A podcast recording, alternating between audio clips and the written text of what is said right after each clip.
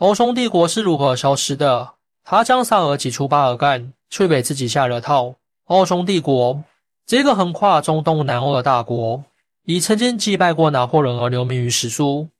他的疆域面积仅次于沙俄，但是现在这个强国早已只剩下一个名词。早在一百年前，他就从历史的舞台上谢幕。那么，奥匈帝国又是如何瓦解的呢？一、奥匈帝国。曾经的欧洲强国，欧匈帝国的前身是奥地利帝国。而说起奥地利，就要从奥地利的皇室哈布斯堡王室说起。哈布斯堡王室统治奥地利六百多年，是欧洲大陆统治时间最长的王室。奥地利曾经跟法国、普鲁士等欧洲强国打仗，且不落下风。在拿破仑时代，奥地利跟英俄、奥斯曼联手组成反法同盟，并于一千八百一十五年。打败了不可一世的拿破仑，但是经过跟法国的长期战争，奥地利的国力大受打击。当时的匈牙利并不是一个独立国家，而是臣服于奥地利的一个地区。匈牙利人看到奥地利已经不复当年的威风，就想谋求独立。奥地利不想失去匈牙利，却又又无法平息匈牙利谋求独立的诉求，于是想了一个办法，就是实行君主立宪制。让匈牙利人享受到高度的自治权。欧匈帝国原本是一个专制国家，一千八百六十七年实行宪政以后，让人民享受到广泛的自由权利。而匈牙利人的自治就是这种自由权的一部分。当时匈牙利的权力有多大呢？匈牙利有自己的议会，也有自己的总理，几乎就像一个独立的国家，只把财政、外交和战争权交给奥地利。在帝国内部。还实行了十二月法令。该法令规定，帝国内的所有公民，不论信仰如何，都享有平等权利。公民拥有信仰、结社、言论、出版自由，各民族之间是平等的。在一个曾经的封建帝国，竟然有如此的现代民主思想，不得不说，这个帝国还是很有现代特性的。当然，奥地利皇室之所以这么做，从根本上并不是因为偏爱民主。而是为了维护自己的皇权。弗兰茨约瑟夫一位在位六十八年的奥皇，是一个非常有头脑的君主。正是他促成了奥地利的宪政改革。按理说，君主制和民主制度是矛盾的，但是他却把这两种制度融合在一起，创造了君主立宪制。改制后的奥地利改名叫奥匈帝国。奥匈帝国由于实行了一系列的现代民主制度。赢得了疆域内各族百姓的拥护，特别是迎来了短暂的繁荣。欧匈帝国经济得到一定的发展，文化艺术也创造了辉煌的成就，出现了像弗洛伊德、波尔兹曼一样的哲学、科学和文化巨匠。社会繁荣带来的是国力的增强，最终带来的是军力的强大。欧匈帝国更加积极介入欧洲的事务，加大了他跟一些欧洲国家的矛盾。嗯与萨尔争夺巴尔干，一千八百七十二年。欧匈跟沙俄和德国三国结成三皇联盟，因为三国都是皇权国家，故得名。欧匈跟俄德两国结盟的目的是共同管控东南欧的事务，并进而控制欧洲。一千八百七十七年，沙俄跟奥斯曼土耳其开战，沙俄要求奥匈中立，作为交换条件，沙俄答应夺取波黑后交给奥匈管理。一年后，俄土过河，沙俄真的把波黑交给奥匈管理。但是在名义上，波黑人属于土耳其。沙俄是一个侵略性极强的国家。打败土耳其以后，更加刺激了他控制巴尔干地区的欲望。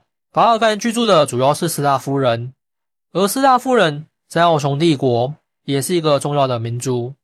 但是掌握奥匈政权的却是奥地利人。沙俄就想着在巴尔干建立一个斯拉夫人的政权，打保加利亚。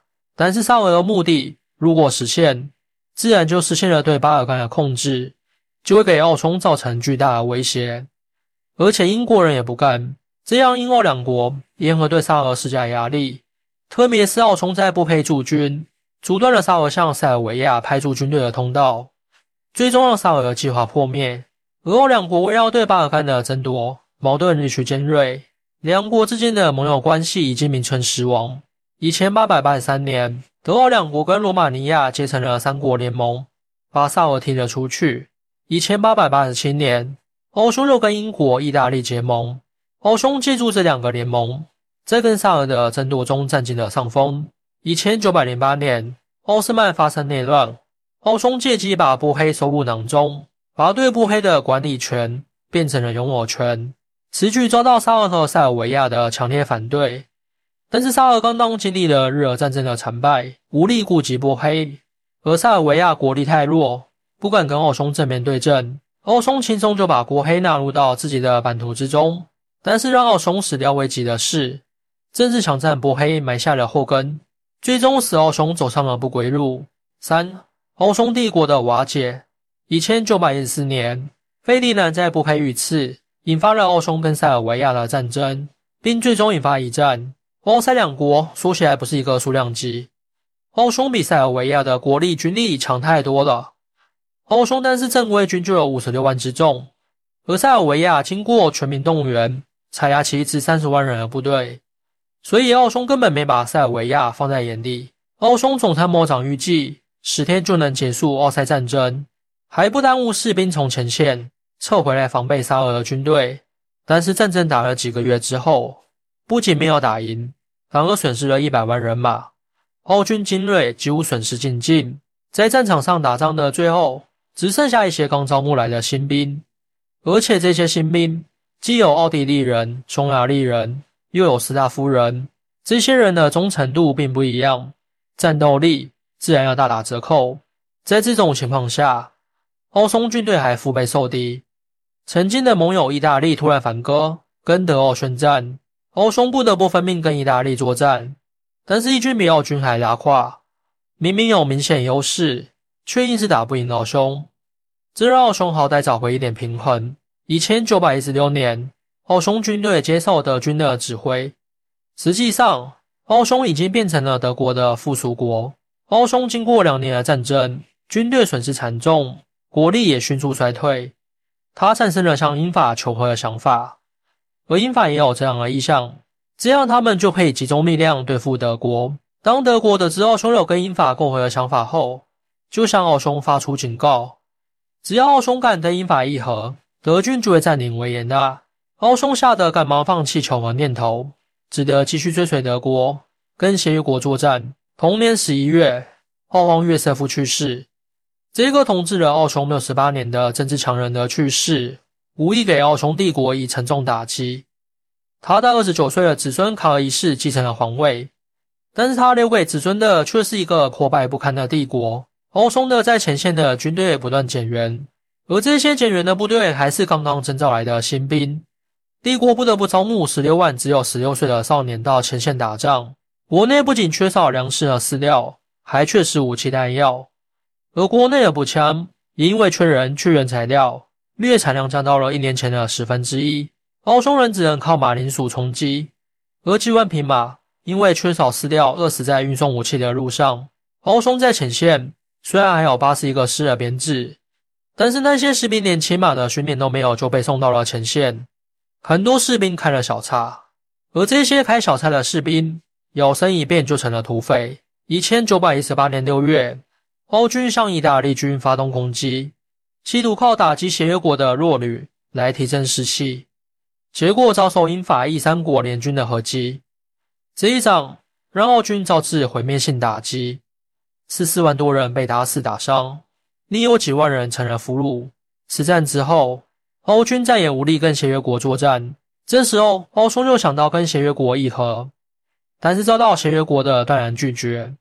一个没有反抗力的国家，有什么资格跟对手讲和呢？协约国现在希望看到的是奥匈帝国的分裂。十月份有两个国家从奥匈帝国中独立出去，他们分别是捷克斯洛伐克和南斯拉夫。十一月，匈牙利宣布独立，很快波兰的罗马尼亚也宣布独立。奥匈帝国只剩下一个奥地利，也只能宣布成立单独的国家。自此，奥匈帝国彻底分裂成多个国家。四强大的奥匈帝国。为何会瞬间崩解？奥匈帝国曾经盛强一时，当年在欧洲，他曾经跟英法德俄等大国争雄。但是现在英法德俄依然存在，并且还都是欧洲大国，但是唯独奥匈烟消云散。那么如此强大的奥匈帝国，为何会瞬间崩解呢？首先，欧匈民族关系复杂，是导致其崩溃的一个重要原因。欧匈的主体民族由奥地利、匈牙利和斯拉夫三个主要民族，这三个民族之间矛盾重重。但是奥匈的民族政策无疑是导致其分裂的一个重要原因。以对匈牙利的政策为例，匈牙利人是奥匈国内最大的少数民族。为了稳定跟匈牙利的关系，奥匈赋予了匈牙利高度的自治权。匈牙利甚至有自己的议会，有自己的军队，还可以单独设立使馆。匈牙利俨然成了一个国中之国。而且奥匈还赋予匈牙利一项权利，就是帝国的涉及二元政体的改革，都必须征得匈牙利的同意。这就使得奥匈的很多改革受到匈牙利的掣肘。而且奥匈在民主政策方面实行的是开明政治。但是匈牙利却对自己境内的其他少数民族，例如罗马尼亚人、克罗地亚人很不友好。匈牙利对他们实行非常严酷的同化政策，造成了民族对立，更造成了这些少数民族对奥匈帝国的离心力。这也为以后帝国的瓦解埋下了隐患。其次，奥匈是一个封建性很强的国家，德国也是个皇权国家。这两个国家的联盟在一战中失败，可能有其他多种原因，但是政治制度落后于英法等国，无疑是其中的一个重要原因。沙俄虽然在协约国一方，但是沙俄也是皇权国家。他在一战后国内爆发了十月革命，其结果跟德奥一样惨。为什么会出现这种情况呢？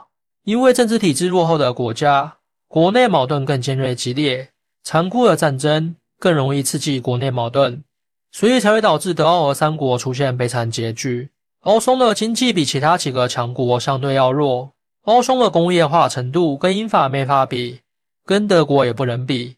落后的经济不能支撑高强度的世界大战，最后导致奥匈经济首先崩溃。经济的崩溃，最终导致帝国的分裂。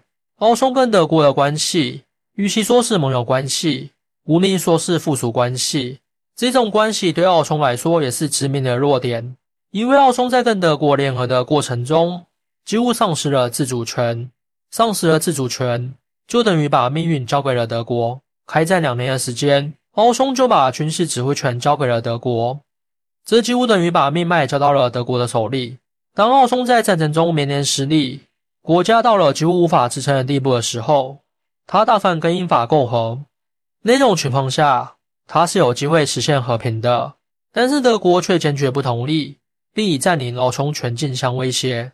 此时的奥匈已经无法掌握自己国家的命运了，只能硬着头皮继续打下去，直到奥匈打到不能再打，坚决要单独跟英法媾和的时候，他已经失去了跟对手讲和的资格，只能眼睁睁看着自己的帝国分崩离析。奥匈帝国，一个曾经的欧洲强国，当年曾经跟欧洲一流国家争雄。